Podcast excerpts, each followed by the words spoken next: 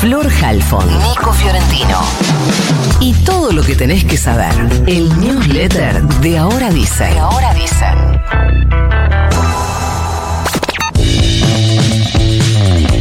Sigue la discusión por la ley combi, ex ley omnibus.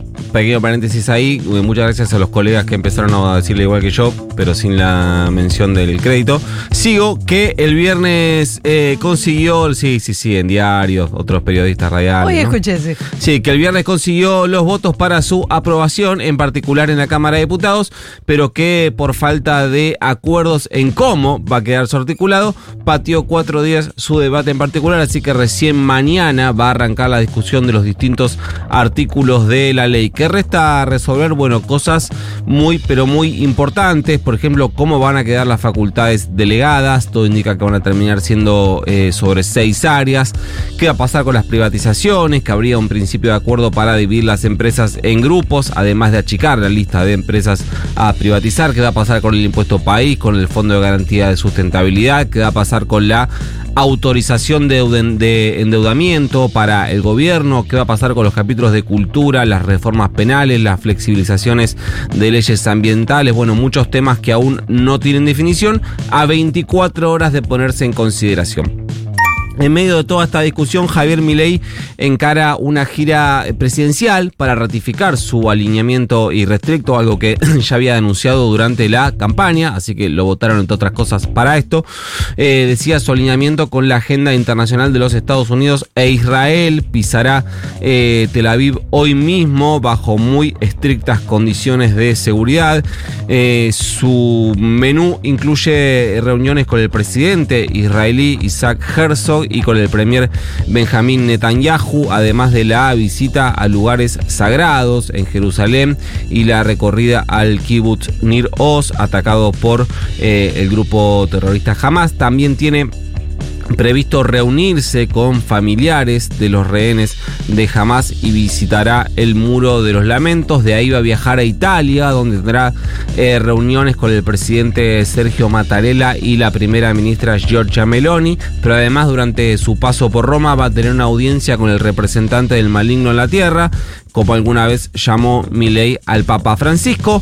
El 11 de febrero Milei va a, asistir a la misa de canonización, esto va a ser en la Basílica de San Pedro, de la Beata María Antonia Paz de Figueroa, vulgarmente conocida como Mamantula, que convertirá a esa religiosa en la primera santa argentina y al día siguiente se va a ver con el Papa, por lo que estará fuera del país al menos durante una semana. ¿Está mal querer ayudar o colaborar? Con esa frase se defendió Daniel Scioli de las críticas por haber asumido como secretario de Turismo, Deportes y Ambiente del gobierno de Javier Milei, luego de haber eh, luchado por la candidatura presidencial de Unión por la Patria.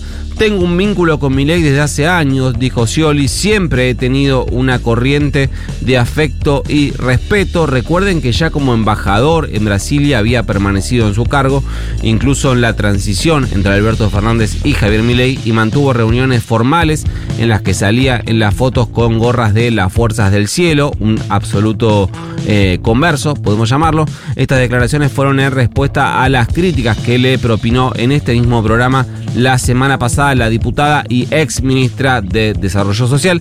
Hablamos de Victoria Tolosa Paz. Y por último, Esperemos que Sandra Petovelo haya dormido bien porque la eh, UTEP convocó para hoy a una movilización al Ministerio de Capital Humano, sede que la ministra eh, trasladó del histórico edificio de Belgrano y 9 de julio a otro en Juncal y Carlos Pellegrini, una zona muchísimo más cheta, y que la semana eh, pasada dijo ella misma que iba a recibir personalmente y de a una a las personas que tengan hambre para tomarle los datos y hacerle entregas de alimentos en forma directa sin que intermedien las organizaciones sociales.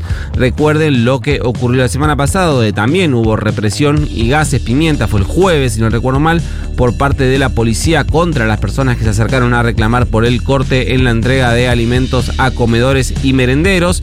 Lo que harán hoy es una muy, pero muy extensa cola de personas para ser recibida, eh, para ser recibidas, perdón, por Sandra Petovelo, así que bueno, paciencia. Hay organizaciones pidiendo explicaciones por la feroz represión del viernes en las afueras del Congreso, después de que se diera, como decía Nico, la votación en general de la ley Omnibus. Otra vez hubo una especial saña hacia los cronistas, reporteros gráficos, camarógrafos que cubrían la movilización. Les tiraron gas pimienta. Otra vez circula el testimonio de que es un gas más virulento que el habitual. Y lo único que viene diciendo al respecto la ministra de Seguridad de la Nación, Patricia Bullrich, es que los periodistas deberían identificarse bien para no ser confundidos por manifestantes. Cualquiera que haya visto las imágenes que circulan se da cuenta de que ninguna fuerza de seguridad confundió a ningún periodista con un manifestante, sino que directamente lo fueron a buscar. Y además se supo, porque se difundió el acta, que a los detenidos del día anterior los liberaron incluyendo la condición de que no pueden acercarse a menos de mil metros del Congreso, o sea, ya no se pueden volver a manifestar. La Academia Nacional de Periodismo manifestó su preocupación por estos hechos de violencia a las afueras del Congreso. Lo menciono porque es un comunicado firmado por Joaquín Morales de Solá, presidente, y Silvia Neistat, la secretaria académica. Y bueno, si algo no podemos decir de Joaquín Morales de Solá es que es cuca, trosco, no sé. Eh, algo parecido hizo Fopea, que también es lo que sea menos kirchnerista, pero el gobierno sigue defendiendo su accionar.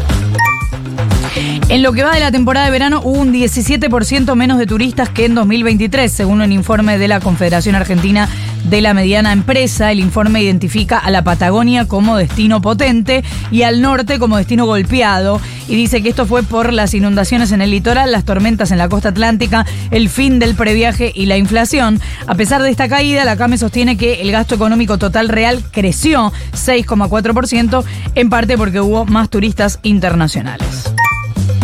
La red de autoridades de institutos de ciencia y tecnología le entregó al directorio del CONICET un petitorio firmado por 12.000 miembros del sistema científico reclamando la efectivización de los concursos de becas y la reincorporación del personal cesanteado. Recordemos que el CONICET anunció que el 16 de enero iba, desde el 16 de enero iba a postergar las convocatorias hasta contar con nuevo presupuesto. Varios becarios quedaron cesanteados, además de que varios trabajadores quedaron en una situación muy precarizada algunos de los cuales ya tenían una situación muy precarizada, que entonces esto vino a complicar.